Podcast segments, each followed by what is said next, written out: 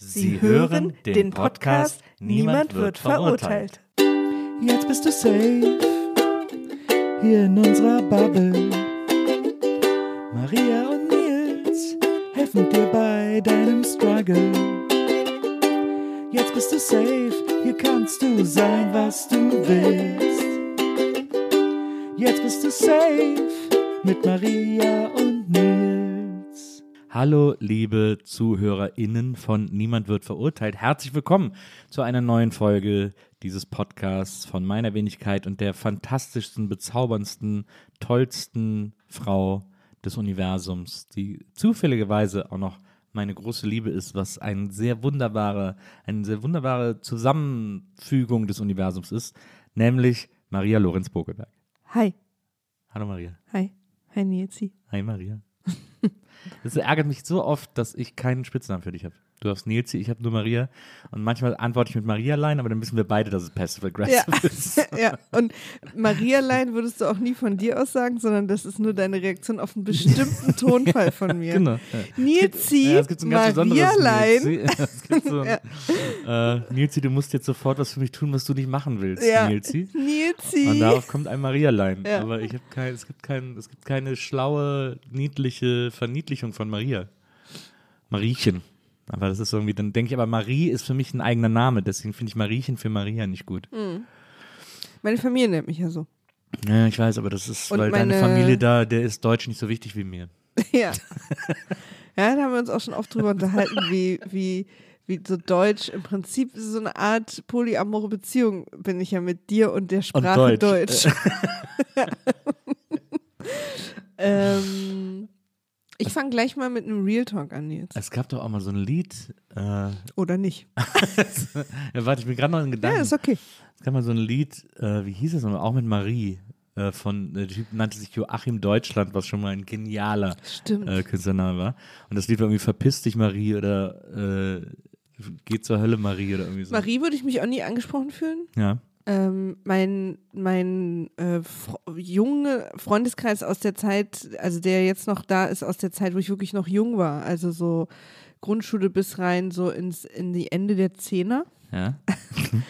Ähm, die nennen mich Mariechen, Marieken, Miechen Dann gefallen mir alle die Spitznamen. Ich und ich mochte Mariechen immer total gerne und Mariken auch. Das äh, habe ich Soll ich die gemocht. nennen? Naja, das ist ja jetzt nicht natürlich. Ich finde es okay. Also ich meine, du nennst mich ja auch nicht Maria. Ja. Du nennst mich ja irgendwie Baby oder so. Also du, du benutzt, also auch wenn du Maria zu mir sagst, weiß ich, oh oh, jetzt muss ich mein Zimmer aufräumen, jetzt kriege ich kein Taschengeld nächste Woche.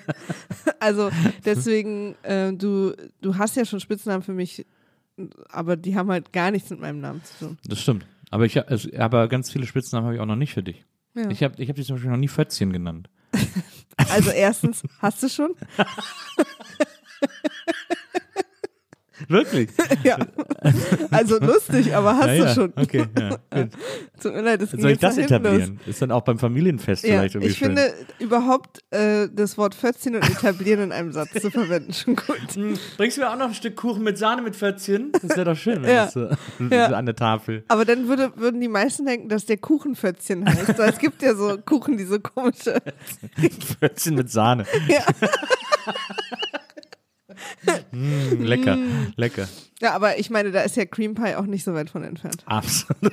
So, und damit sind wir schon voll in der Folge. Jetzt aber zu deinem Real Talk. Ja, pass auf. Ja, okay, pass auf. Ähm, jemand hat uns geschrieben, und ich möchte das ernst nehmen, auf eine liebevolle Art. Also ich will mich darüber nicht lustig Ja. machen, sondern will das gerne ansprechen, weil das A, will ich gleich mal vorweg schicken, stimmt. Und ich wollte mal hören, was du dazu sagst und ob das was ist, was wir lösen müssen oder nicht. Okay. Ähm, ich finde, bei NWV, werden wir jetzt ja immer genannt, äh, redet Maria zu viel und Nils zu wenig. Dann aber ganz süß mit so einem Versteck-Monkey und in Klammern, sorry, lieb euch voll. Ja. Aber das würde ich gerne mal ansprechen, weil das stimmt. Also ich rede mehr als du. Ist das so? Also ich also ob jetzt stimmt, dass ich zu viel rede und du zu wenig, weiß ich nicht, aber ich rede viel mehr als du. Das sehe ich an den Spuren auch. Ja. Ähm, Ich empfinde das, ich, lustigerweise empfinde ich das gar nicht so. Ich habe das, ich habe nach jeder Aufnahme das Gefühl, dass ich genauso viel geredet habe wie du. ich glaube, es ist themenabhängig. Also ich sehe es auch, dass es themenabhängig ist. Ähm, aber generell rede ich schon ein bisschen mehr als du, ja.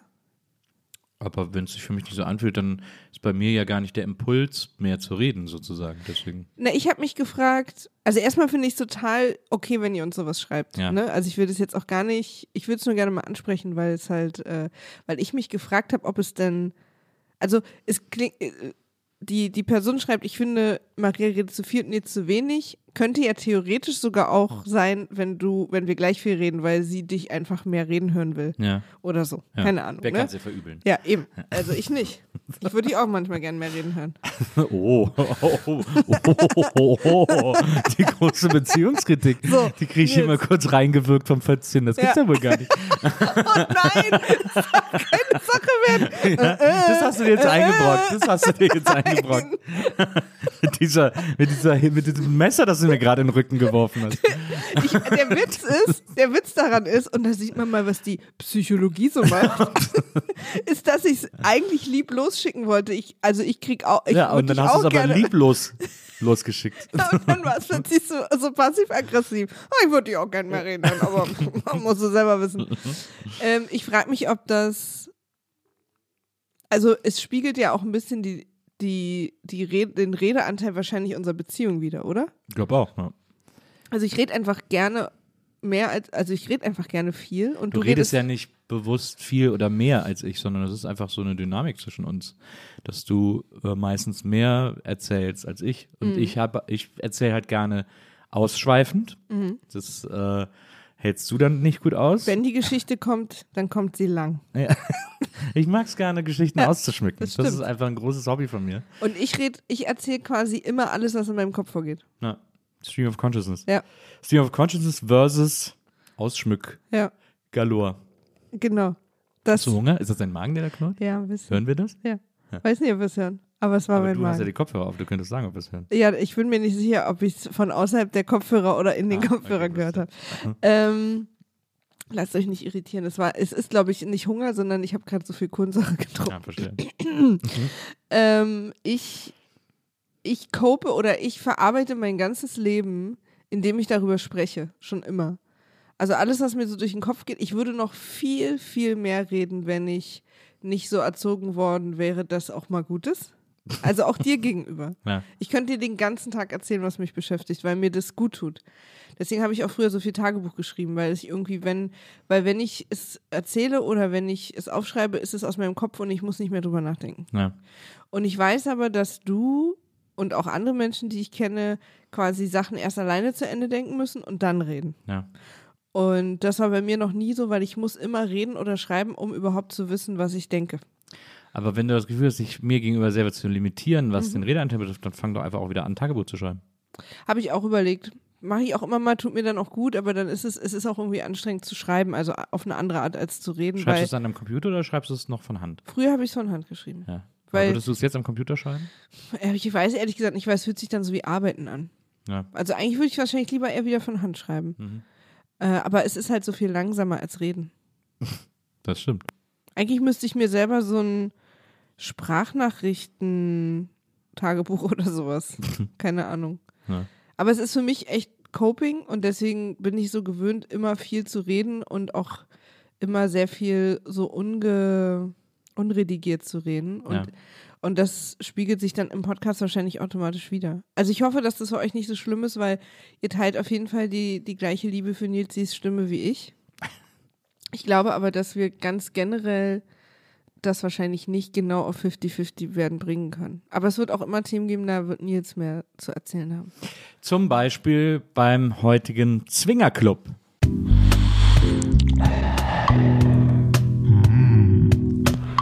Zwingerclub. Ich habe etwas mitgebracht, von dem ich möchte, dass du es dir mal anhörst, von dem ich weiß, dass du es dir niemals anhören würdest. Aber ich liebe es so und ich will, dass du es auch mal hörst. Ich hoffe so sehr, dass es keine alten Domian-Folgen sind. Das sind keine alten Okay. Domian-Folgen, auf gar keinen Fall. Okay. Ich bin ja kein, ich bin kein Sadist. Nee, also schlimm ist es nicht, aber ich fände es langweilig. Ähm, nee, sind keine alten Domian-Folgen, weil ich mache gerade, äh, vielleicht für die HörerInnen zur Erklärung, ich mache gerade einen großen Domian-Re-Listen. Ich höre mich gerade durch alle Domian-Folgen, äh, auch immer so zum Einschlafen und so, aber ich bin gerade im Jahr 99 und habe habe gestern die sehr skurrile Folge vom 31. August 99 gehört, in dem ein Mädchen anruft und sagt, sie ist ein Riesenfan von den Fantastischen Vier, vor allem von Michael Beck und jetzt ist sie crackabhängig. Das ist etwas das ist Ja. sehr weirde. Dieser Zusammenhang. Und wir müssen einmal ganz klar sagen, dass Michael Beck mit ihrer Crack-Abhängigkeit nichts direkt Nein. zu tun hatte. Aber dann sagt Domian, sagt dann den schönen Satz, von dem ich bis heute hoffe, dass die Fantas immer samplen werden. Wie kommt man denn von den Fantastischen Vier zu Crack? Das ist Ja. wirklich ein fantastischer Satz. Voll. Ja. So, ähm, also deswegen äh, das zu Domian, aber äh, ich habe was anderes für dich, von dem ich möchte, dass du es dir Oh, ich anhörst. bin sehr gespannt. Äh, ich gucke mal gerade, äh, ich, das dauert 54 Minuten und 55 Sekunden. Und es ist das Album Alleine auf Partys, 18 gewöhnliche Hits von der Band Die Liga der gewöhnlichen Gentlemen. Ich liebe die Liga der gewöhnlichen Gentlemen. Das ist eine Band, die äh, Sind da 18 Songs drauf? ja, In ist- 54 ist ein Best, Ist ein Minuten? Best-of-Album. Du liebst ja Best-of-Alben. Das stimmt. Und äh, das ist, äh, die Liga der gewöhnlichen Gentlemen ist äh, aus, äh, ausge, wie sagt man, hervorgegangen aus der Band Superpunk, die ja wiederum hervorgegangen ist aus der Band äh, Fünf Freunde. Und ähm, Superpunk war eine, verwechsel ich den gerade? War, war das nicht eine britische Band? nee, du meinst Supergrass. Ja. Okay. Superpunk ist eine Hamburger Band, äh, die ich sehr liebe, äh, die ganz viele tolle Platten und Songs gemacht haben. Großer Hit. Lass, nee, lass uns nicht abschweifen. Ne, aber egal. Einer meiner Lieblingshits von Superpunk ist Neue Zähne für meinen Bruder und mich. Ein fantastischer Song. Und äh, daraus ging eben die Liga der gewöhnlichen Gentlemen hervor. Und die haben zum Beispiel, ein Lied habe ich dir von denen schon mal gezeigt, nämlich der große Kölner Pfandflaschenskandal, äh, Betrug. Das ist ja eines meiner großen Lieblingslieder mittlerweile. Und äh, die haben eben jetzt ein Best-of gemacht, wo der Song auch drauf ist. Das heißt, äh, allein auf Partys 18 gewöhnliche Hits. Ein Hits in Anführungsstrichen. Okay, Und das musst du dir jetzt mal Das soll ich mir anhören. anhören. Ja. Okay. Dann mache ich das wohl. Weil du, man muss dazu sagen, Maria hasst es immer, wenn ich ihr Musik zeige und wenn sie sagt, aber ist das, nee, nee, nicht wenn ich dir Musik zeige, aber wenn, äh, wenn du fragst, ist das lustige Musik? Das ist immer Das Genre, das Genre witzige Musik, dem, dem Nils restlos emotional verfallen ist, dem gehe ich gerne aus dem Weg. aber es ist halt nicht nur witzig, sondern es ist musikalisch super, weil es ist halt so Sondern es Soul. ist auch platt. Es ist so eine Art Soul und es ist tatsächlich ja witzig. Ich meine, der große Kölner Flaschenbetrug ist auch ein, ist, ist ja eine wahre Geschichte. Und, ich habe mir die Geschichte auch gern erzählen lassen von dir Ja. damals, aber ich brauche es halt nicht als Song. ja, der Song ist immer mega gut. Ja, okay. Okay. Na, mm, ich höre es mal, Ja. versprochen, Ja. und ich melde mich. Wir sind gespannt, äh, was du nächstes Mal sagst. Das bedeutet, das ist der Zwingerclub für dieses Mal und wir können jetzt loslegen mit, äh, mit dieser Folge Niemand wird verurteilt und euren Geheimnissen. Heute hat Nils zwei Themen mitgebracht. Heute habe ich zwei Themen mitgebracht. Äh, das erste ist äh, folgendes. Das heißt, Freundin mit Toxic Boyfriend. Kann ich zu Dumpim raten oder besser nicht? Uh, das dünnste aller Eise. Das große Freundesproblem. Das Ähm. dünnste aller Eise. Es- Ich glaube, es ist das dünnste aller Eise und auch das dümmste aller Eise. Es ist halt, also ich meine, wir wissen wie immer nicht mehr als das, was Ja. du gerade vorgelesen Ja. hast. Und wir müssen ja einmal unserer Sorgfaltspflicht wegen auch mal nachfragen, was bedeutet denn für diese Person toxisch? Bedeutet für sie toxisch zum Beispiel, dass sie die, dass die Person, die uns schreibt, die Person, die an, in dieser vermeintlich toxischen Beziehung ist, nicht mehr so oft sieht?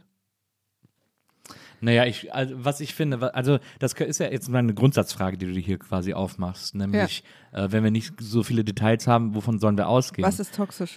Aber da müssen wir, glaube ich, einfach uns darauf einigen, sozusagen, auch mit unseren HörerInnen, dass wir die Geheimnisse und Fragen auf uns beziehen. Also, dass wir jetzt quasi unsere Maßstäbe an solche Fragen anlegen. Also Aber die das, müssen wir trotzdem mal nennen. das, dann, was ne? wir als toxisch empfinden würden, sozusagen. Toxisch ist ja eigentlich alles, was die andere Person eigentlich eher unglücklich macht als glücklich, ne? Mhm. Und die einschränkt und bremst und auf eine, auf eine nicht consensual Art und auch vielleicht auf eine nicht bewusst consensual Ja, Art. das, glaube ich, ist das große Problem bei Toxizität, dass das nie bewusst ist von Mhm. den toxischen People. Warst du schon mal in so einer richtig toxischen Beziehung? Bestimmt. Aber ich finde, wenn man drinsteckt, checkt man es nicht so nee, richtig. aber du, du bist ja jetzt hoffentlich nicht gerade drin. Naja, Redeanteil ist es schon toxisch, aber äh, Töckchen könnte die auch nennen. Wie wäre das denn als Spitzname? Mhm. Ja. Nein, Ja, das, ist, das ist wirklich die untoxischste Beziehung. Toxisch, toxisch, toxisch, toxischste Aber wir haben bestimmt, Beziehung. wir haben auf jeden Fall toxische Momente. Naja, wir ich haben glaube, wir haben alle, wir haben alle unsere Toxizismen. Äh, Ich glaube, to sowas, sowas kommt ja immer, also ich, ich glaube, toxische Beziehungen kommen oft aus einem Ort von ähm, einerseits Unsicherheit, aber natürlich auch Egoismus. Dass man Mhm. sozusagen die andere Person zu etwas versucht zu kriegen oder zu formen oder wie auch immer, die einem selbst sozusagen gut tut und der anderen aber nicht. Und das weiß man dann meistens auch. Ich glaube, in, äh, ich glaube sogar in manchen Fällen, ich sage sehr bewusst manche, äh, das ist wahrscheinlich auch nicht die Mehrheit, aber in manchen wenigen Fällen ist, entsteht eine Toxizität auch aus der äh, Bezie aus einer Beziehungsdynamik heraus. Also dann Ja. sind die einzelnen Personen vielleicht nicht toxisch, aber da, durch die Charaktere, die da aufeinandertreffen, Ja. entwickelt sich eine Toxizität, die irgendwie beiden nicht gut tut. Das war auf jeden Fall eine Beziehung, in der ich mal war. Ja, ich glaube ich auch. Aber das ist wahrscheinlich jedem von uns mal passiert. Ja, das ist dann so die Eigenschaften, die man hat oder die Charakter, der Charakter, der man ist und der Charakter, der die andere Person ist, wirken aufeinander so fies und manchmal ist man ja aber trotzdem verliebt. Das ist wie so Mentos in Cola Light. Mhm. Ja, Na, also ich finde ich, ich würde jetzt eher ein Beispiel finden für irgendwas, was so über längere Zeit fies wird und nicht so mit einmal ausbricht. So, so Rost. Also, Metall. also Wasser, Luft und Metall. Ja. Das, das fühle ich eher. Na. Das ist auch ein viel schöneres Bild. Nee, aber ja. Die Frage ist natürlich, also das Schlimmste ist ja, wenn du, wenn du eine Freundin oder einen Freund hast, die in einer toxischen Beziehung sind, Ja. das ist ja der Person, die da drin ist, so schwer. Das Schlimme ist ja, wenn man die, also wir alle haben bestimmt schon mal einem Freund oder einer Freundin gesagt, ey, also jetzt mal ehrlich von uns allen, liebe Grüße, Mhm. aber what is happening? Mhm. Das Problem, was dann ja immer passiert, ist, oder oft passiert, immer ist ja Quatsch, ist, dass manchmal dann, also man, dass die Person, und mir ist es, pass auf, ich war in einer toxischen Beziehung. Mein Freundeskreis hat mich darauf angesprochen. Ja. Mehrere Male. Äh, verschiedene, also einzelne Leute jetzt nicht, keine Intervention oder so. Und ich wurde dann noch possessiver dieser Beziehung gegenüber und habe die noch mehr verteidigt, weil ich glaube, das ist auch so eine menschliche Reaktion, dann in die andere Richtung zu gehen, weil man verteidigt ja dann nicht nur die Beziehung, sondern auch seine eigene Entscheidung, die man getroffen Mhm, hat. Also man, man rechtfertigt sozusagen das Leben, was man gerade führt. Mhm. Und je mehr jemand versucht dagegen zu halten, desto mehr hält man selber Mhm, dagegen. mhm. Und deswegen ist das nicht unbedingt der Weg daraus. Mhm. Glaube ich auch. Hast, sag du mal. Ich hatte das auch mal. Ich hatte auch mal eine Freundin, die hatte einen Freund, der war Horror. Und das habe ich ihr gesagt, habe ich ihr auch mehr als einmal gesagt. Und äh, irgendwann hat sie dann mal zu mir gesagt, äh, hör doch mal auf, ich habe mich doch jetzt für den entschieden, hör doch mal auf damit, hier andauernd, wenn du mich siehst, mir zu erzählen, wie scheiße der ist. Weil ich weiß, dass du den scheiße findest, ich will das nicht mehr hören. Und das habe ich schon verstanden. Also da habe ich dann auch mich danach damit bedeckt gehalten, habe es hier und da mal so anklingen lassen, weil sie es auch wusste und dann so als Gag auch und so. Aber Kam ich habe bestimmt, wurde bestimmt herzlich gelacht. ich, ja, sie fand es dann, glaube ich, auch manchmal witzig, äh, weil ich ja, das kann ja auch witzig sein. Hat sie dir denn bei ein paar, also ich weiß übrigens nicht, wer es ist, Ja. aber hat sie dir denn zugestimmt? Also so, ja, das ist wirklich scheiße bei ihm, aber ich nee, will nee, das nee, halt. nee, nee, nee, Nee, das also sie fand es gar nicht. Ja, so. ja, genau. Hm, Sie fand das nicht, aber, äh, aber es hat sie genervt, dass ich als ihr äh, Freund sie andauernd quasi im Gesicht da so reingestoßen habe oder ihr meine Sicht auf ihn erzählt habe oder aufgezwungen habe, wie auch immer. Und das habe ich schon verstanden. Also das fand ich auch okay, dass sie mir das gesagt hat. Und ich habe dann, wie gesagt, habe mich dann ein bisschen weggehalten und habe dann irgendwann gecheckt, dass eigentlich, wenn jemand, den du magst, in so einer toxischen Beziehung für dich oder auch offensichtlich, oder ich meine, ich bin ja ein sehr objektiver Beurteiler, ich wusste einfach, dass der Typ scheiße ist. äh, heute sagt sie das übrigens auch. Ähm, dass ähm, das, glaube ich, das, was man da als Freund leisten kann, ähm, ist eben nicht das zu sagen, weil, wie du sagst, das sorgt eher dafür, dass man sagt, hä, fuck you, jetzt erst recht irgendwie, was, was mischt das ein? Sondern man muss sehr, ich glaube, man muss sehr supportive sein und sehr, und sehr vermitteln, dass man immer da ist, weil toxische Leute erleben sich sowieso meistens von selbst und irgendwann merkt das eine Person auch. Äh, und äh, da muss man einfach, man muss einfach sozusagen ständige, äh, ständiges Dasein demonstrieren. Naja, ja, ja, voll. ich glaube, wir müssen vielleicht nochmal, also mit toxisch meinen wir jetzt aber nicht wirklich so körperlich abusive oder so. Nee, ne? wir, nee, nee. wir reden Ja, jetzt das eher ist noch mal von, was- das ja. ist, glaub ich, noch was nee, anderes, Das das würde ich nämlich ich- gerne mal aktiv ausklammern, Ja. weil da sind ja andere Schritte gerechtfertigt. Ja, ja, So. ja, ja. Also wir reden jetzt eher von irgendwie einer Beziehung, die irgendwie, wo man einfach merkt, dass die Freundin oder der Freund nicht äh, klein gehalten wird, nicht happy ist oder sich nicht die Person sein darf, die sie sein möchte. So, ne? Ja, ich äh, denke gerade über körperliche Abusive nach, weil da ist es, funktioniert es ja oft ähnlich. Also Menschen, die in so einer Beziehung sind, wo ihr sich Ich will auch, äh, ich will auch nicht sagen, dass wir darüber nicht reden. Ich, ich, vielleicht dann eher eine andere Sendung oder so, damit wir so ein, weil es sonst schwer wird, wenn wir quasi jeden Punkt, den wir machen, in 14 Unterpunkte also, aufdröseln ja, ja, müssen. also weißt sagen wir mal so, äh, eine Beziehung, in der äh, die Partnerin vom Partner, das ist es ja meistens, also jetzt, ich brauche jetzt keine Typen, die sagen, aber Männer werden äh, so äh, geschlagen werden, ist natürlich toxisch, aber das ist ja quasi High-Level-Toxic. Also das meine? ist ja, ja ja. sozusagen Nee, die, aber deswegen wollte ich das die Endstufe mal von so. Toxizität. Deswegen klammern wir das heute mal aus in diesem Gespräch jetzt, in, diese, in dieser Verhandlung, aber es ist schon auch äh, immer noch toxisch und es gibt immer noch Ja, ja. genug Partnerinnen, die dann sagen so, ja, aber er ist ja, ich will trotzdem bei ihm bleiben. Wie findest du eigentlich überhaupt das Wort? Ist ja auch Toxisch? relativ neu. Es ist relativ neu, aber es ist schon relativ abgewetzt, finde ich. Ja, ich finde, ja, es wird deswegen. mittlerweile für alles Mögliche benutzt.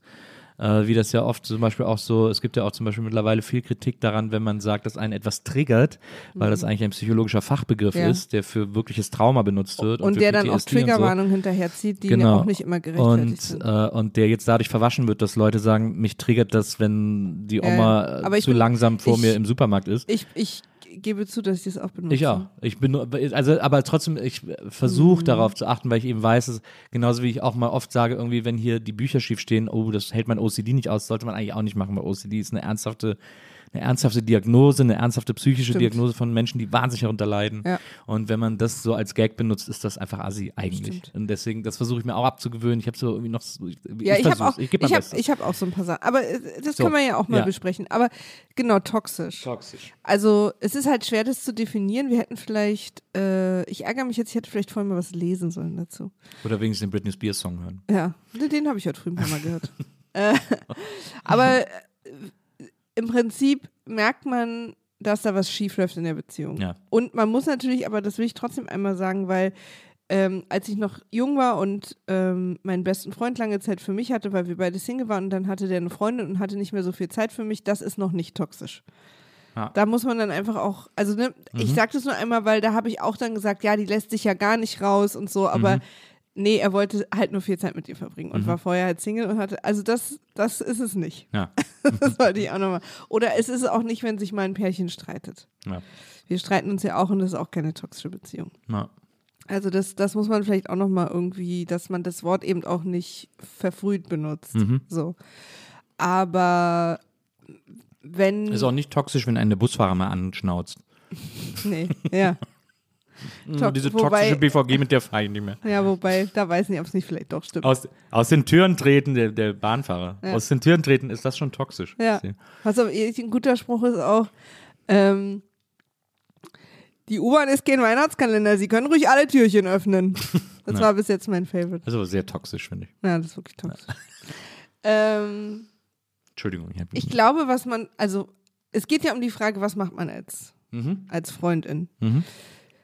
Und das ist total schwierig, weil ich, also ich kann mir vorstellen, was hilft, ist, wenn man, wie du schon sagst, eine Freundschaft anbietet, die die Person stärkt. Also die der Person nur auf eurer Zweierebene zeigt, du darfst sein, wer du willst. Es ist erstrebsam zu sein und zu sagen, wer du sein willst. Es ist, ähm, du darfst äh, fühlen, was du willst. Und dass sie sozusagen die Person aus der Beziehung, die sie mit euch hat, vielleicht sich eine Kraft oder ein Verständnis von Eigenwert und von Stärke und von wie es sich anfühlt, wenn man bedingungslos lieb gehabt wird, erfährt, die sie dann in diese toxische Beziehung Genau. tragen kann. Das ist aber so krass theoretisch, dass ich mir auch vorstellen kann, dass das null hilft.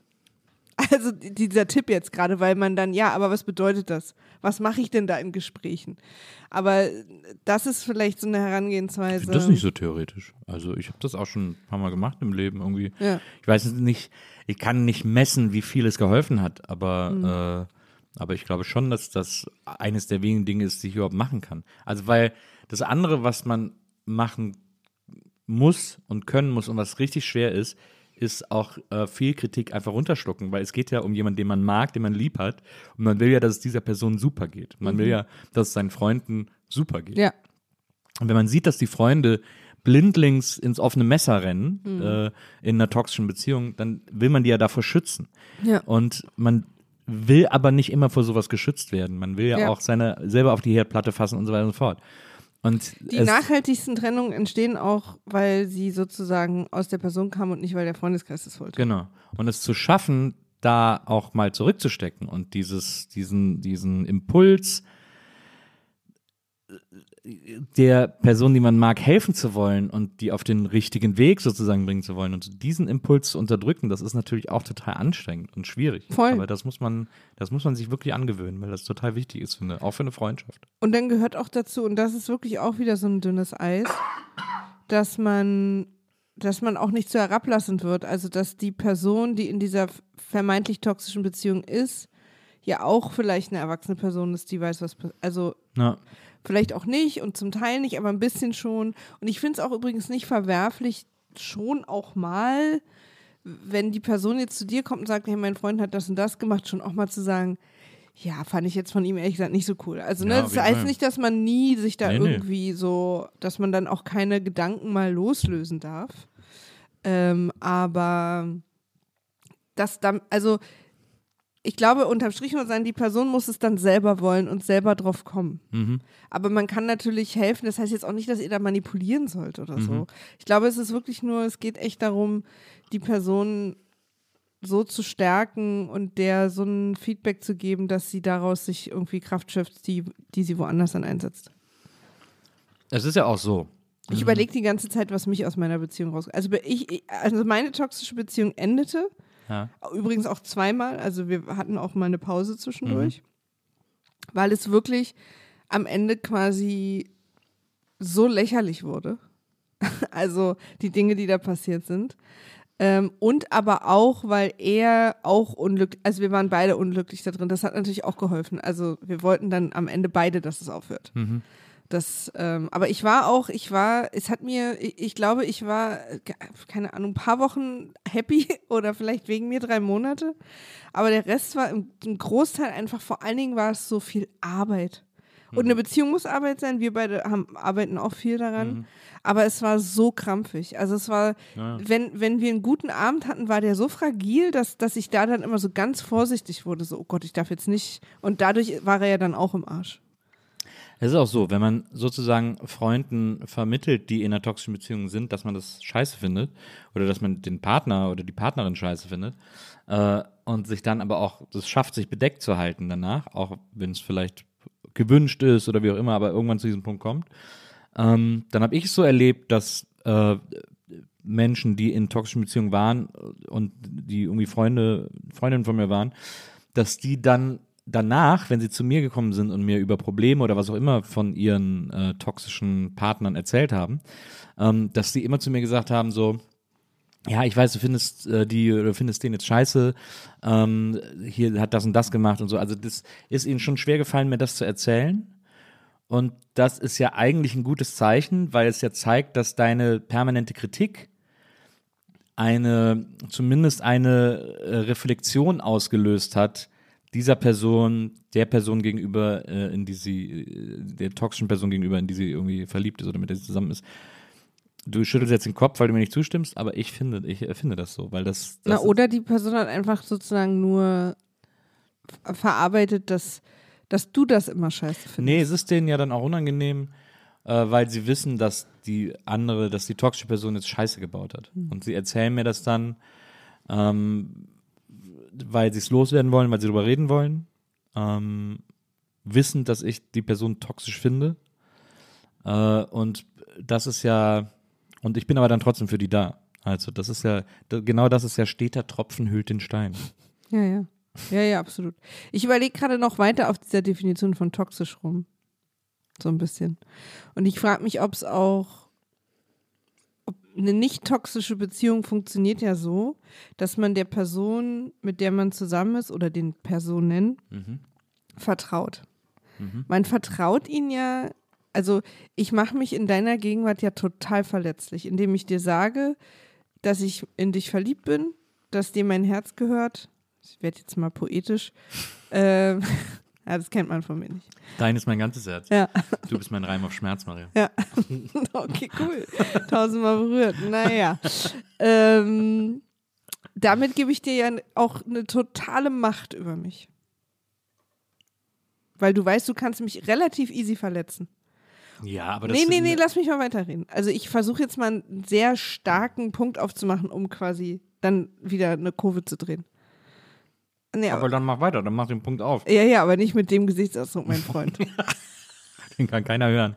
ja, aber ich schon. In, meinen, in meinen Adern. Ähm, also ich will nur sagen, dass Beziehung ja auch ein krasses gegenseitiges Vertrauen ist. Ja. Deswegen tun sich ja auch Menschen schwer, die verletzt wurden, weil sie hintergangen wurden, in Beziehungen wieder zu vertrauen. Weil man sozusagen, wenn, wenn ich mich auf dich einlasse emotional, hast du eine große Macht über mich, die du nicht, also Macht hat hier so eine negative Konno- Konnotation, aber du hast sozusagen, also du könntest mich jetzt super easy mit verschiedensten Dingen verletzen, Ja. was andere nicht schaffen würden, weil, weil sie nicht so weit in meinem Herzen drin sind wie du. ja. So. Und da lässt man sich ja im besten Fall lassen sich da ja beide drauf ein, weil sie sich so lieb haben. Und man lässt sich auch drauf ein, weil lieb haben oft bedeutet, dass man den anderen ja gar nicht verletzen will, deswegen passiert es nicht.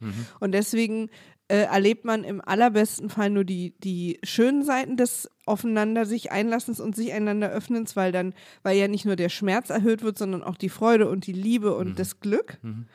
Ähm, aber man macht sich, man kann es halt nicht trennen. Ne? Wenn mein Herz sozusagen dir gehört, dann kannst du Freude, Liebe, Glück erhöhen, aber theoretisch auch Schmerz. Und ich habe halt das Gefühl, dass in toxischen Beziehungen eine Seite der Beziehung diese Verantwortung nicht ernst nimmt oder diese, dieses Vertrauen sozusagen missbraucht. Auf verschiedene Art. Toxische Beziehungen kann ja auch sein, dass jemand immer fremd geht. Also ganz stumpf. Äh, aber es kann natürlich auch sein, dass jemand ähm, bewusst oder unbewusst übrigens, diese, diese Hingebung einer Person, die vielleicht in der Beziehung mehr zu, zum Hingeben neigt, äh, vielleicht so eine etwas im Vergleich devotere sozusagen, äh, das insofern dann eben auszunutzen, auch bewusst oder unbewusst, indem man dann die eine Person mehr machen lässt oder indem man sozusagen mehr macht, was einem selbst besser gefällt, obwohl es der anderen Person nicht gefällt und so weiter. Und das meine ich halt. Also, dass man diese, dieser, dieser offene Kanal, der sozusagen zwischen uns beiden die ganze Zeit fließt, dass man den nicht ähm, mit dem, mit dem nötigen Verantwortungsgefühl bespielt. Und das ist, glaube also, weißt du, was ich meine? Also ich, ich passe ja nicht nur auf mich auf, sondern ich passe ja auch auf dich auf. Also wenn, wenn wir zum Beispiel beide irgendwas unternehmen und äh, ich schlage was vor, was wir machen und und du sagst, ja, okay, wegen mir und dann fällt mir aber ein, nee, warte mal, du hast das ja. dann sage ich zu dir, weil ich auch auf dich aufpasse, aber sag ruhig, wenn du es nicht machen willst. Ich weiß, du kannst es nicht leiden. So, also, weißt du, da passe ich ja auch wieder auf dich auf, weil ich wüsste, du würdest das jetzt für mich machen. Und, und das sind halt auch so Sachen, die können halt im Alltag ganz kleine Sachen sein, dass, dass dann vielleicht irgendwie die eine Person immer die größere, also mehr putzt oder irgendwie mehr so Scheißsachen macht und die andere Person das so hinnimmt und, und sich selbst sozusagen versteckt hinter, naja, sie will das ja unbedingt. Oder so. Also das meine ich eben dieses, man muss so auch aufeinander aufpassen. Man muss auf sich aufpassen, aber auch aufeinander, weil die Person in der Beziehung liebt einen eventuell sehr stark und ist bereit, eine Menge zu machen. Ich weiß, du würdest alles für mich machen. Ich würde alles für dich machen, aber wir passen darauf auf, dass das nicht wirklich passiert. Und das ist, glaube ich, wenn, wenn eine Person das nicht so interessiert oder unbewusst darauf nicht achtet und die andere Person aber voll dazu neigt, ist das ja auch schnell eine toxische Beziehung, in der jetzt keiner vermeintlich mit Bösartigkeit reingegangen ist. Weißt du, was ich meine? Dieser, dieser Kanal der hin und her flohenden äh, Emotionen, die sozusagen potenziell da sein können, der finde ich, der ist halt sehr sensibel, den muss man sehr bewachen. Und das geht natürlich das läuft natürlich anders, wenn man mit 18 in einer Beziehung ist oder wenn man jetzt so wie in den 40ern in einer Beziehung ist, weil man lernt ja auch, ich habe unglaublich viele Menschen verletzt ähm, in meinem Leben ohne Boshaftigkeit, weil man das ja auch erstmal lernen muss, was das bedeutet. Ja. Also man muss lernen, was will ich und ist das alles okay oder verletze ich damit andere Menschen? Und man muss aber auch lernen, ähm, wie, wie sind andere Menschen, also wie muss ich auch auf mein Gegenüber aufpassen. So. Und Mhm. das ist natürlich was, wo man einfach nicht gut ist und dann bricht man andauernd Herzen von anderen oder wird selbst Herz gebrochen. Das gehört ja irgendwie auch dazu. Und dann lernt man das halt und wird dann im besten Fall besser darin, wenn man aber natürlich, wie du schon vorhin gesagt hast, in so eine komische Dynamik rückt aus Charak Charaktergründen. Oder auch wenn man mit einem Arschloch zusammen ist, der sozusagen vielleicht auch gar keine Liebe empfindet und die Liebe fließt nur in eine Richtung und der nutzt einfach die Person total aus oder sie nutzt die, die Person total aus. Das ist natürlich, das kann natürlich dann auch passieren. Also ich sag halt dieses, es ist halt für mich das ultimative Vertrauen, was ich dir sozusagen schenke, auf mich Mhm. aufzupassen. Mhm. Und du könntest es theoretisch ausnutzen. Mhm. Wenn ich, wenn ich noch jünger wäre oder weniger erfahren oder eine Persönlichkeit, die sich da leicht ausnutzen lässt, manchmal merkt man es ja auch gar nicht. Ja, aber es, also ich glaube, es ist wichtig festzuhalten, dass es auch noch Arschlöcher auf der Welt gibt äh, Ja. und äh, Toxizität nicht immer ein Versehen ist oder nicht Nee, nee, zusammenpassen, sondern total. es gibt einfach auch äh, Arschlöcher äh, worldwide. Ähm, aber im Grunde genommen, also um das nochmal zusammenzufassen, Dumping bringt in der Regel eigentlich nichts. Äh, man kann es aber, ich finde, man kann es mal sagen, dass die Freundin oder der Freund dann im jeweiligen Fall auf jeden Fall Bescheid weiß, wie man das selber sieht, diese Oder auch Beziehung, wenn, die, wie man wenn die Person zu euch kommt und euch quasi nach Rat fragt, so ich habe das Gefühl, irgendwie dann natürlich, klar, Ja, seid wenn man ehrlich. den Partner, die also, Partnerin sieht, das, dann kann man es auf jeden Fall mal sagen, dass da irgendwie auch alles klar ist. Aber es, man kann es nicht, man kann es niemandem ausreden. Und da muss man einfach, da ist einfach Geduld offensichtlich der größte Schlüssel, den es gibt. Und eben immer für eure Freunde da sein. Das ist, glaube ich, sehr wichtig. ich war auch mal in so einer, das ist Nicht so persönlich nehmen darf man das. Ja, es hat eigentlich auch erstmal nichts mit euch zu tun. Ja. Ähm, ich war auch mal in einer Beziehung, die war relativ kurz. Die fand mein, das ist auch eine ganz andere gewesen, die fand mein Freundeskreis so schlimm, dass da zwei Leute zu mir gekommen sind und gesagt haben, wenn du dich von dem nicht trennst, können wir nicht mehr mit dir befreundet sein, weil wir halten das nicht aus. Weil der so schlimm ist und wir nicht verstehen, was du da machst. Und du bist, du wirst immer, wenn du mit dem zusammen bist, auch so eine schlimme Person, dass das jetzt wirklich er oder wir sind. Da waren wir noch sehr jung. Aber ich habe mich für sie entschieden damals. Aber es war auch nur eine Affäre. Es war keine Es Beziehung. wurde uns ja sogar auch mal vorgeworfen, eine, eine toxische Beziehung zu führen. Stimmt. Ähm, und das hat aber auf so ganz komischen Annahmen war das begründet, die irgendwie gar nicht zugetroffen haben. Ja. Also auch objektiv nicht zugetroffen haben. Ja. Ähm, das konnten wir dann auch aus der Welt schaffen mittlerweile, aber es war irgendwie so ganz am Anfang. Das war Konnte man uns noch nicht einschätzen und da gab es, glaube ich, eine Ironie zwischen uns, die andere nicht verstanden haben Ja. oder so. Und dadurch Weil wir, schien das für manchmal, wir sind manchmal ja ein bisschen frech zusammen miteinander. Äh, und dass Menschen, die dann eine andere Idee von Humor haben, haben das dann so ernst genommen. So als würde ich dich die ganze Zeit rumkommandieren oder, oder so. Also ganz, Nein, es war irgendwie, es war, ich glaube, es war auch ein bisschen Projektion aus, aus so einer eigenen Beziehung. das kann sein, das kann sein. Naja, auf jeden Fall so viel dazu, so viel zur Toxizität in Beziehungen. In Freundesbeziehungen. in Freundesbeziehung. Und äh, ja, wir kommen zur zweiten Frage des heutigen Tages. Da wird es jetzt ein bisschen trauriger. Ähm, und zwar lautet das Geheimnis folgendermaßen. Mein Partner hat sich nach über 18 Jahren Beziehung von mir getrennt. Ich bin so lost. Das ist schon krass, nach 18 Jahren. Und vor allem auch dieses, also auch da wissen wir jetzt natürlich keine Details. Das ist alles, was wir darüber wissen. Das ist eben bei diesen Insta-Dingern, da hat man nicht viele Zeichen. Wir wissen nicht, ob das jetzt plötzlich, ob das überraschend kam äh, oder ob sich das so angekündigt hat, ob das ein langer Prozess war, ob das ein kurzer Prozess war oder so. Aber nach 18 Jahren Trennung ist, glaube ich, einfach immer krass. Voll. Für, zumindest für einen der beiden, für der, der verlassen wird, Ich frage in mich, der Regel. wenn du die Person bist, die verlassen wird, oder Mhm. die, wir gehen jetzt mal davon aus, dass die Person, die uns schreibt, das nicht wollte. Mhm. Wenn sie sagt, ich bin so lost. Meinst du, es ist ein Unterschied nach fünf oder 18 Jahren? Schon, ne? Ja, ich glaube schon. Ich glaube, Strukturen sind nach 18 Jahren so krass verwoben. Mhm. Also ich glaube, es natürlich, es gibt so, ein, so eine Art Break-Even, ab dem es, also sagen wir mal 10 Jahre, Ja. ich glaube zwischen 10 und 18 Jahren ist kein Riesenunterschied, aber ich glaube zwischen 5 und 18 Jahren ist schon nochmal ein gewaltiger Unterschied. Mhm. Also erstmal tut uns natürlich total Ja. leid. Tut uns sehr, sehr leid. Ähm, und das ist auch total schwer. Ja. Also ich meine, ich gehe mal davon aus, dass viele von uns schon verlassen wurden. Das heißt, wir können zumindest im Ansatz so spüren, wie sich das anfühlt. Ja. Ja, aber nach 18 Jahren, da hat man ja, da sind Strukturen gewachsen, da hat man sich ein gemeinsames Leben aufgebaut. Da hat man ja auch, ich glaube, irgendwann ist auch die Zukunftsplanung so, dass man dann nicht mehr in Frage stellt, ob das so weitergeht, weil das, weil auch ein, und das meine ich überhaupt nicht, mag negativ klingen, aber das meine ich gar nicht negativ, ein gewisser Gewohnheitseffekt eintritt. Äh, und man aneinander gewöhnt ist, was eine hohe Qualität ist. Ähm, und äh, solche Sachen kommen dann da alle zusammen und da, wenn das nach 18 Jahren weil einer nicht mehr will weg ist, dann wird einem als die Person, die zurückbleibt, so krass der Boden unter den Füßen weggezogen, weil ja deine, deine ganze Existenz ähm, natürlich ist man nicht, besteht man nicht nur als Paar und assimiliert, wird darin assimiliert und ist dann so borgmäßig irgendwie nur noch Teil eines Kollektivs, sondern man bleibt ja immer eine eigene Person, aber so Freundeskreis, äh, auch Familie, äh, Schwiegereltern, wenn, wenn ich jetzt mir vorstelle, dass wir nicht mehr zusammen wären, was ich mir nicht gerne vorstelle und auch nicht gut vorstellen kann, aber äh, dann sozusagen auch gar nicht mehr den Kontakt zu deinen Eltern zu haben und so und das irgendwie. Glaub mal, meine Mutter würde mich dumpen. Anytime. Du, also meine Eltern wirst du nicht mehr los. aber da, die, als wir zusammenkamen, krieg, ich hatte, krieg nur noch eine Weihnachtskarte von als meinen wir Eltern. zusammenkamen, hatte deine Mutter noch heimlich Kontakt mit deinem Ex. Ja, aber da siehst du ja. Und den mochten sie nicht mal besonders. Also, du bist safe, mein Freund. Um mich müssen wir uns alle Sorgen Ja, tut mir leid, dass du dann keine Familie mehr hättest. Ja, Dann musst du dir eine neue suchen. ich denke, das ist das, was passieren würde. Also, Aber ja, das ist eine, also all diese Strukturen, wenn die dann plötzlich weg sind oder wegbrechen oder irgendwie nicht mehr so eine Selbstverständlichkeit haben, wie sie vorher haben, das, weil es kann ja sein, dass sie trotzdem noch irgendwie mit ihr down sind, aber es ist halt, ne, hat andere Vorzeichen, als es hat, wenn man zusammen ist. Das finde ich schon krass. Also das ist schon, äh, da wird ein komplettes Lebenswerk plötzlich eingerissen. Ich überlege die ganze Zeit, was so,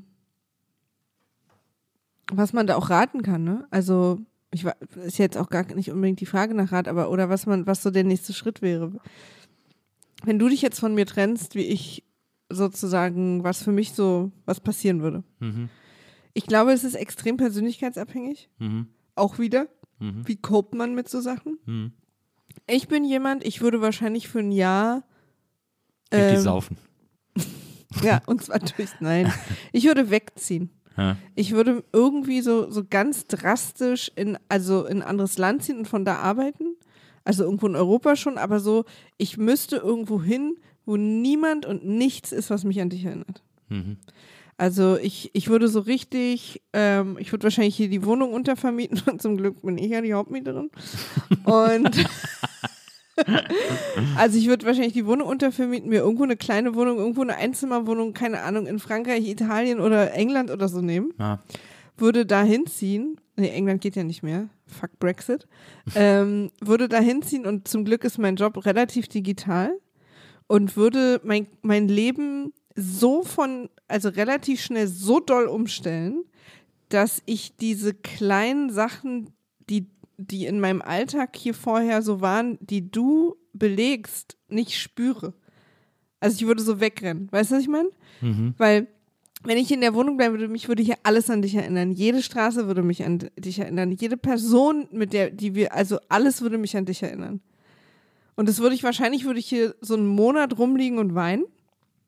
Und dann würde ich aufstehen und würde für ein halbes Jahr oder Jahr quasi weggehen, um das, um diese Sachen nicht mehr zu haben. Dieses, ah, guck mal, das ist der Spiegel, wo du immer und so, also geniales Beispiel auch, weil gerade die Spiegel hier erinnern mich sehr an dich, Nils.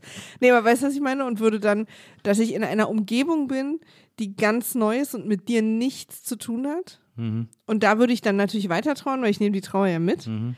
Aber ich hätte da, das wäre für mich, und weil, weil im Kleinen habe ich das in Ex-Beziehungen auch so gemacht. Für manche ist es ja die neue Frisur. Mhm. So, und ich bin natürlich auch, das weiß ich auch, habe natürlich das Privileg, dass ich das auch so machen könnte. Mhm. Und ich würde dann wo sein, wo ich dann eben durch diese Trauer durchkomme, aber ohne eben ständig mit dir konfrontiert zu sein. Mhm. Und würde dann versuchen, was ja dann immer so, also was hoffentlich passiert, ist, dass ja der Schmerz, der wird ja weicher. Ja. Und der schwächt ja irgendwann ab. Und dann kommt irgendwann der erste Tag, wo du, wo du, es ist ja eine richtige Trauer. Und dann kommt irgendwann der erste Tag, wo du plötzlich irgendwas machst und merkst, krass, ich habe jetzt die letzten drei, vier Stunden nicht an Nils gedacht. Mhm. So. Und dann wird das mehr und öfter und dann fängst du wieder an, du selbst zu sein und fängst dein, dein Körper und dein, dein, dein ganzes Ich rearranged sich sozusagen langsam wieder eine eigene Person zu sein, die nicht aus zum großen Teil aus deinem Partner existiert, Hm. was ja gefühlt, wenn er weg ist, noch mehr so ist als in der Beziehung. Hm. Und das ist, glaube ich, da, da gehört dann Geduld dazu. Und bei mir würde halt auch dieses physische Entfernen aus unserem gemeinsamen Ort dazu gehören. Und der wäre halt Deutschland, Berlin oder wie auch immer. Mhm. Das, ähm, also dieser krasse Cut Hm. wäre bei mir. Was, was, was, was würdest du machen? Ist übrigens furchtbar, darüber nachzudenken. Ich finde es interessant, dass das erste, was du machen würdest, das ist, was ich, wovon ich die ganze Zeit in dieser Beziehung träume. Ja, aber wir sind. Nämlich, dass wir einfach hier alles hinter uns lassen und irgendwo anders hingehen. Äh, äh, ähm, und äh, aber Moment mal. Als wir zusammengekommen sind, Ja. habe ich dir bei unserem ersten Date erzählt, dass ich Deutschland verlassen will. ja. Wir haben ja nur gewartet, sozusagen auf Ja, ja. familiäre Umstände. Also deswegen ist es jetzt auch nicht so interessant, als hätte ich es dir weggenommen oder so. Nee, nee, nee. Ähm, äh, ich, aber ich glaube auch, dass Wegziehen das Richtige ist. Also ich weiß nicht, ob es dann, ob sie jetzt in ein anderes Land ziehen muss, die Das Person. kann ja auch nicht jeder, ne? Da geht es ja auch um Job Ja, und Finanzen und so. Also Aber das ist ich jetzt glaube- eine sehr Ich privilegierte glaube, Idee. umziehen, wegziehen, egal, Wohnung in der gleichen Stadt, anderes Viertel, äh, andere Stadt, äh, anderes Land ist natürlich Königsdisziplin, aber schon, schon irgendwie die Straße zu wechseln und einfach in eine neue Wohnung, in eine neue leere Wohnung zu kommen und eine neue eigene Geschichte anzufangen, Ja. ein neues eigenes Kapitel aufzuschlagen. Das ist, glaube ich, ganz, ganz wichtig in so einem Fall. Voll. Ähm, das ist, glaube ich, so eine, so eine logische, räumliche Psychologie, die jetzt sehr binsig wirkt, aber die einfach totalen Sinn ergibt. Also dieses, weil Räume, Orte, das, also auch wie man eine Tür aufschließt, wie man auch nachts irgendwie den Weg zum Bad findet, ohne drüber nachzudenken. Das ist ja so, das ist ja fast so eine Art Muscle Memory. Ähm, also sowas, was man so, so Bewegungsabläufe, äh, sich durch Räume zu bewegen, die man einfach so, die einfach so im Körper gespeichert sind, ähm, die einen natürlich immer an diese Zeit erinnern, weil die so damit verknüpft ist. Und deswegen muss man das, glaube ich, als erstes loswerden. Und ähm, das ist über, das ist weder leicht noch schön noch äh, noch was weiß ich, aber es ist, glaube ich, die erst, der erste logisch konsequente Schritt, den man machen muss, um da, um da irgendwie mit copen zu können, ist einfach wirklich den Ort wechseln, einfach einen anderen, einen anderen, ähm, wie sagt man, äh, nicht Einfluss ist das falsche Wort, aber eine andere, einen anderen Eindruck zu bekommen, einen anderen Input zu bekommen. Blickwinkel ist, auch. Also ja. Optik macht auch viel. So dieses, auf der Couch hat er immer gesessen. Also Na ja. klar, wenn du deine Couch mitnehmen musst, aber dann bezieh sie vielleicht neu. Ja, und ein anderer Blick aus dem Fenster und so weiter fort. Das ist total wichtig, glaube Weil das ich. bremst einen auch die ganze Zeit, weil wenn du versuchst dann im Leben weiterzumachen und dann kommst du nach Hause und dann siehst du den Ort und den du mit ihm oder ihr Ja. sozusagen immer belegt hast, Ja. Das bremst einen auch total. Ich finde es übrigens okay, wenn man vielleicht die ersten paar Wochen erstmal in Ruhe trauert, Mhm. dass man jetzt das vielleicht nicht am ersten Tag macht. Ähm, aber dann ist es, glaube ich, total wichtig, ja, irgendeine Art. das raus da, das Haus brennt. Das ist Ja. wirklich, äh, das ist, das ist verbrannt und das brennt andauernd, solange du drin sitzt und alles äh, dich irgendwie an diese Beziehung erinnert. Gemeinsamer Freundeskreis, was, was macht man da? Ja, den muss man wahrscheinlich, wahrscheinlich teilt sich der so automatisch auf. Also ich glaube, dass man muss ja auch bedenken, dass auch Freunde Präferenzen haben, wen sie mehr mögen, wem sie sich enger verbunden fühlen. Das, Das ist, tut mir jetzt wiederum leid für dich. äh, wieso? Weil- Du kriegst meine Familie. Nee, wir haben eigentlich einen ziemlich getrennten Freundeskreis. Ja. Also wir haben so ein paar gemeinsame, aber wir haben auch eine Menge jeder seine. ja. Ich glaube, was auch total gut sein kann oder okay sein kann, wenn man, es gibt ja so Leute, die haben so enge Freundeskreise, Ja. die so total zusammengehören, was nach 18 Jahren wahrscheinlicher ist als jetzt bei uns. ja. Es, es ist übrigens auch völlig okay, wenn man dem Freundeskreis sagt, ich habe euch alle total lieb, aber gebt mir mal ein paar Monate, weil ihr auch mich zu krass an ihn erinnert. Ich muss mal ein bisschen atmen, ich komme zurück. Sowas ist auch völlig okay. Es ist auch okay, wenn sich Leute im Freundeskreis entscheiden müssen. Man muss da kein schlechtes Gewissen haben, äh, dass man sie sozusagen dazu zwingt, sich entscheiden zu müssen, weil Ja. das ist okay. Das ist also okay. das ist völlig in Ordnung, dass die, dass man auch Loyalität erwartet oder einfordert oder äh, Vor allen Dingen, falls was Schlimmes passiert ist. Also ja, auch wenn nicht. Auch, ich finde das Ja. völlig in Ordnung, dass, dass man, dass Menschen sich positionieren sollen oder müssen oder so. Und es mag ja auch Freunde geben, die dann noch mit euch beiden getrennt befreundet sind und auch das ist okay. Ja. Ähm, aber es gibt, aber man kann Total. auch von anderen, die sagen so, ja, ich weiß nicht, ob du oder er, er oder sie oder was auch immer, okay, aber dann überlegst dir, weil Ja. so, so ist das Leben. Und es ist auch völlig okay, vor einer Geburtstagseinladung zu fragen, kommt er oder sie auch. Na, Es ist nicht unerwachsen oder albern oder kindisch. Ja. Ihr, ihr beschützt euch und euer Herz damit einfach, gerade wenn ihr noch in der Phase des drüber wegkommens seid. Ja. Und dann zu sagen, ey, ich hab dich total gern, kann, darf ich dich nächste Woche zum Essen einladen? Ich würde dann zu der Party nicht kommen. Es ist völlig okay. Ja. Und auch wirklich, also, und was ich auch wichtig finde, wenn ihr nicht eh schon so wie wir auch sowieso, also ich hätte ein paar Freunde, ich glaube, die hast du, obwohl wir jetzt acht Jahre zusammen sind, vielleicht zweimal gesehen oder so. Also es gibt Freunde, die würden mich sozusagen nicht massiv an dich erinnern, mhm, die dann auch so ein Safe Space sein können. mhm. Ähm, aber ich finde es auch gut und ich glaube, dass das, das ist wahrscheinlich am Anfang ist man ja auch so betäubt und ist auch gar nicht möglich, aber lasst uns mal jetzt so ab Monat zwei reden oder so. Äh, es ist auch, glaube ich, total interessant und gut, eben neue Freunde kennenzulernen, weil das auch ist wie die neue Wohnung und die neuen Möbel, was für euer Selbstbewusstsein total wichtig ist, dieses, ich bin fähig, also ich, ich kann mir Dinge erschaffen als die Person danach. Ja, Also ich bin immer noch eine ganze Person im danach, ja. die eigene Beziehungen aufbauen kann, die die ähm, die eine eigene Wohnung beziehen kann, die ein eigenes Umfeld sich erschaffen kann. Also ich habe zwar lange zu zweit existiert, aber hoffentlich auch, ne, das hoffen wir für euch alle, wart ihr in der Person trotzdem, in der Beziehung trotzdem noch ein Individuum. ja. Äh, und dieses Individuum füttert ihr jetzt einfach wieder, weil dieses Individuum ist ja vor 18 Jahren auch alleine gewesen und hat jemanden gefunden und kann das heute auch noch, aber natürlich muss man erstmal trauen und heilen so. ja. Ähm, aber das und das so zu lernen, ist sozusagen, glaube ich, wenn man ey, irgendeinen Volkshochschulkurs oder was weiß ich, irgendwas macht, wo man neue Leute kennenlernt, die, die gar nicht wissen, die euch als die Person in der Beziehung gar nicht kennen und das für die auch nicht interessant ist, sondern euch als die Einzelperson jetzt kennenlernen, ist ja auch total spannend. Also, weil, wer seid ihr jetzt eigentlich? Ich fand das auch total spannend, immer rauszufinden nach Was seid ihr eigentlich?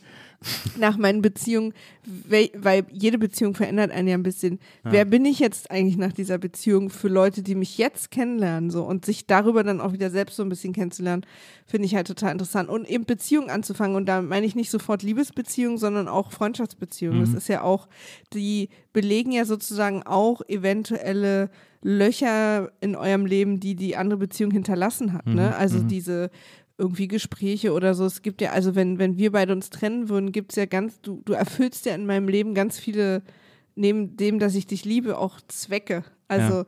dass du die Person bist, bei der ich mich als erstes melde, wenn was Gutes oder Schlimmes passiert ist oder so, ne? Und dann passiert einem irgendwas und dann steht man so, scheiße, wer, wer, wie melde ich mich denn jetzt eigentlich? Das sind ja die Sachen, die, wo es dann so nochmal so richtig reinhaut. Und, und da dann sich quasi andere Beziehungen aufzubauen für diese Zwecke, weil es gibt andere Menschen, die sich darauf freuen, die wissen es nur noch nicht, aber die sehr, sehr happy sein werden, dass ihr durch diese aktuellen Umstände in ihr Leben gekommen seid. Hm. Das wisst ihr jetzt noch nicht. Sind Future, Future-Freunde, aber freut, die freuen sich jetzt schon heimlich, ohne dass sie es wissen.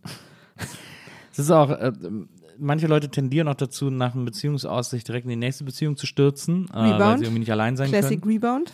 Ähm, und das ist okay. Meine Güte, wenn dir das hilft, Voll. dann macht das halt. Wird wahrscheinlich nicht die, wird wahrscheinlich nicht die nächste 18-jährige Beziehung sein.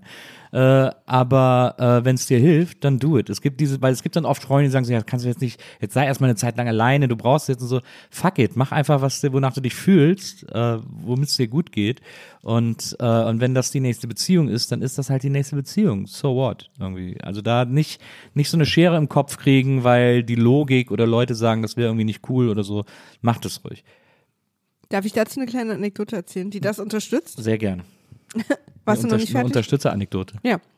Also, diese sehr toxische Beziehung, die ich heute als toxisch empfinde, damals kannte ich das Wort noch gar nicht, ähm, aus der bin ich raus, irgendwann, nach zweieinhalb Jahren, glaube ich, und hatte sofort wieder eine neue, die so natürlich ist ja oft so das Gegenteil davon war. Ja. Das war eine sehr fröhliche Beziehung, die, die basierte auf einer auch schon länger existierenden Freundschaft tatsächlich. Die, äh, man hatte sich aus den Augen verloren, dann haben wir uns wieder und dann sind wir zusammengekommen. Und das hielt nur so, keine Ahnung, drei Monate vielleicht. Und dann sind wir auch total nett auseinander, weil wir gemerkt haben, so, hä, what is happening? Ähm, und das ist genau, was du gesagt hast. Das war sozusagen, ich hatte in dieser toxischen Beziehung wahnsinnige Angst, alleine zu sein. Unter anderem auch we wegen der Sachen, die das Toxische ausgemacht hat. Dieses, also was, was in meiner Beziehung der Fall war, ist, ähm, ist, dass mir quasi vermittelt wurde, oder die Beziehung mir vermittelt hat, äh, dass ich von Glück reden kann, dass, dass, dass die Person sich mit mir abgibt, weil Ja. ich würde sonst niemanden finden, weil ich absolut Ja. beziehungsunfähig bin. Ja. Das heißt, es hat sich dann so in mich reingefressen, dass ich echt eine Menge ausgehalten habe, weil ich dann irgendwann geglaubt habe, okay, wenn, wenn, wenn die Person es nicht mit mir aushält, bin ich halt für immer Single, weil ich bin komplett beziehungsunfähig. Ja, so, Forever alone. genau. Und das ist natürlich eine Riesenangst, die einen auch in solchen Beziehungen drin hält. Ja, Und deswegen habe ich mich sofort an die nächste gekrallt, die sich mir geboten hat. ja, Äh, aber für mich war das die perfekte Brücke, weil die Person war einfach ganz anders, überhaupt nicht toxisch. Und wir haben uns mega gut verstanden. Es hat sich nur am Ende rausgestellt, dass es eigentlich eher eine Freundschaft war als Liebe. Aber es war so eine geile Brücke für mich, äh, ohne diese Angst sofort so krass ins Auge gucken zu müssen, alleine zu sein, relativ safe sozusagen drüber zu gehen. Und dann bin ich, also ich war nach dieser kurzen Rebound-Beziehung viel entspannter alleine ja, als ich es ohne gewesen wäre. Also manchmal kann das echt nützen. Was ich nur total wichtig finde, ist, dass man das auch offen kommun also kommuniziert der anderen Person gegenüber, ähm, für die es vielleicht doch was Ernsteres ist. Also ich, ich habe dann, die, die Person wusste von Anfang an, dass ich gerade aus einer schwierigen Beziehung Ja. komme. Ja. So. Also das finde ich dann schon wichtig, aber wir haben uns beide darauf eingelassen, es war total nett und wir sind, glaube ich, beide relativ schmerzfrei nach ein paar Monaten da wieder raus. Und für mich war das so ein guter, wie so ein, wie so eine Übergangs- Droge irgendwie wie so ein, wie so ein, da- dass ich mich easier abgewöhnen könnt, konnte, weil ich abgelenkt war auch. Also es war auch eine Art neue Wohnung. Ich bin Ja. auch tatsächlich witzigerweise bei dem Typen fast sofort quasi eingezogen. ja. Also ähm, ich war so gut wie gar nicht zu Hause, sondern war fast nur bei, bei der Person, ähm, weil mich da und war gut abgelenkt und das war total nett. Also Ich will das auch gar nicht runtermachen, weil es war auch an sich einzeln total schön, aber es hat mir natürlich auch wirklich geholfen und vor allen Dingen hat es mir auch geholfen, Selbstbewusstsein wieder zu erlangen. Ich glaube aber auch, dass man das ohne Rebound kann. Ja. Wichtig wäre noch zu erwähnen, äh, nach dem, nach dem Schlussmachen äh, alleine in eine Karaoke-Bar zu gehen und If You Leave Me Now zu singen, äh, in der Hoffnung, dass das irgendwas mit einem macht. all odds. Äh, Against all odds nicht. von Phil Collins. Aus eigener Take look Erfahrung, at me now. aus eigener Erfahrung würde ich sagen, das äh, fühlt sich gar nicht so an, wie ihr hofft, dass man, man legt. Just a memory of your face. So take a look at me now. ah, Sorry. hilft gar nicht so sehr. Oh, ich habe sofort Gänsehaut. Es ist wirklich nicht, es ist nicht der Moment, von dem ihr glaubt, dass es ist. Ähm, ich, man wird dann sehr mitleidig angeguckt, aber die Menschen machen dann weiter mit ihrem Leben. Und man ist, Wenn man ist Against All Odds singt? man ist nach wie vor allein. Was? Wenn man Against All Odds singt? Nee, wenn man If You Leave Me Now singt. Wenn man alleine in die Karaoke-Bar geht und traurig so ein Lied singt, so. weil man gerade gebreak-up wurde. Aber macht's trotzdem, wenn ihr es fühlt. Ja, also es ist nicht die Katharsis, die man sich davon erhofft. Wer weiß. Ähm, aber ja, also nochmal äh, an die Person, falls sie das hier hört, die dieses Geheimnis geschrieben hat. Unsere ganzen Herzen sind bei dir. Ja. Das ist echt eine saudove Situation und äh, wie gesagt, zieh weg, zieh um. Ja. Aber Ähm, erlaubt ihr auch traurig zu sein? Es ist, überhaupt, es ist einfach traurig. ja, das ist total traurig. Es So. ist, es ist ähm, nach einem Jahr traurig, nach 18 Jahren traurig, aber es ist traurig. Stop the sadness, Maria. Take a look. Sad, dis-moi. War das nicht Sadness Part 1? Du, du, du, du. Enigma. Ähm, ihr Lieben. es war wieder total schön. Ja, fand ich ja. Und ich hoffe, ich habe nicht sehr viel mehr gesprochen als du. Wahrscheinlich nicht. Ich glaube, es war sehr schon. ausgewogen. Ich glaube, es war sehr 50-50 heute. Ähm, aber wir freuen uns, dass ihr hier dabei seid. Wir freuen uns auch über all eure Kommentare, über all eure Messages, die wir kriegen zu den Folgen, äh, wo ihr uns schreibt, per DM auf Insta. An unseren Account. Äh, Ja, wir lesen uns die immer gegenseitig vor und freuen uns darüber so krass doll. Das Total. ist wirklich total süß von euch. auch äh, wenn ihr uns längere Nachrichten auf Patreon schreibt, falls ihr uns da abonniert habt, äh, um dort exklusive Folgen zu hören. Wenn ihr nicht Beispiel, genug von uns kriegen könnt. Wie zum Beispiel äh, unsere ganzen Lindy-Folgen, die wir extra nur für unsere Patreon-FollowerInnen aufnehmen äh, und für unsere Apple Channel. Channel-Abonnenten. Äh, da freuen wir uns auch, wenn ihr uns zum Beispiel auch über Patreon schreibt. Ähm, und wir freuen uns natürlich, wenn ihr uns da abonniert und äh, uns supportet und dafür diese ganzen Exklusivfolgen kriegt. Das finden wir äh, Weltklasse und wir sind tatsächlich jetzt schon von, den, von der Resonanz sehr überwältigt und äh, finden, das, äh, finden das ganz, ganz toll. Also da freuen wir uns. Wir freuen uns über jeden Menschen, der uns da der uns da abonniert. Wir freuen uns aber über, sowieso über jeden Menschen, der uns abonniert, der uns zuhört, der uns eine gute Bewertung zum Beispiel auf iTunes hinterlässt. Ihr könnt uns auch auf Spotify fünf Sterne geben. Ihr könnt uns auch fünf Sterne schicken. Ähm, ihr könnt auch äh, in ein Fünf-Sterne-Hotel gehen und uns da hören, wenn ihr das möchtet. Äh, ihr könnt auch fünf Sterne im Himmel zählen, Ja. während ihr diesen Podcast im Gras liegend hört, wenn wir wieder normal menschliche Temperaturen haben oder ihr an einem der Orte lebt, auf denen ich stinkneidisch bin, weil es da immer warm ist, dann äh, ist das auch alles möglich. Und äh, wir haben euch auf jeden Fall wahnsinnig lieb. Das stimmt, wir haben euch wirklich sehr lieb. Ich, wir haben mit euch wirklich gar keine toxische Beziehung. Nee, muss man wirklich so eine richtig untoxische Beziehung, Ja. eine richtige, eine richtige Medizinbeziehung eigentlich. Was ist das? Eine basische Beziehung? Keine eine, eine Ahnung. medizinische Beziehung ist es eigentlich. Das ist ein untoxisch, das Gegenteil von Das ist- toxisch. Gegen von Gift ist doch eigentlich Medizin, oder? Oder gegen Gift. Ist es nicht vielleicht einfach Wasser? Wir haben eine, eine richtig wässrige Beziehung mit euch. Ja, Leute, äh, das diskutieren wir nächstes Mal aus. Habt noch einen schönen Tag, eine Ja. schöne Nacht, einen schönen Abend. Bis, zum bald. nächsten Mal. Tschüss. Tschüss.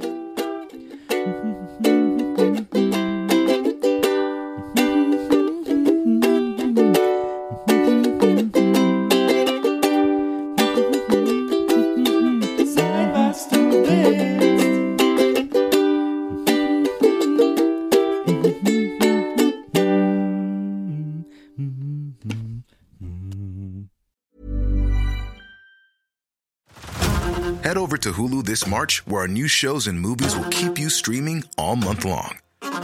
Catch the acclaimed movie All of Us Strangers, starring Paul Mescal and Andrew Scott.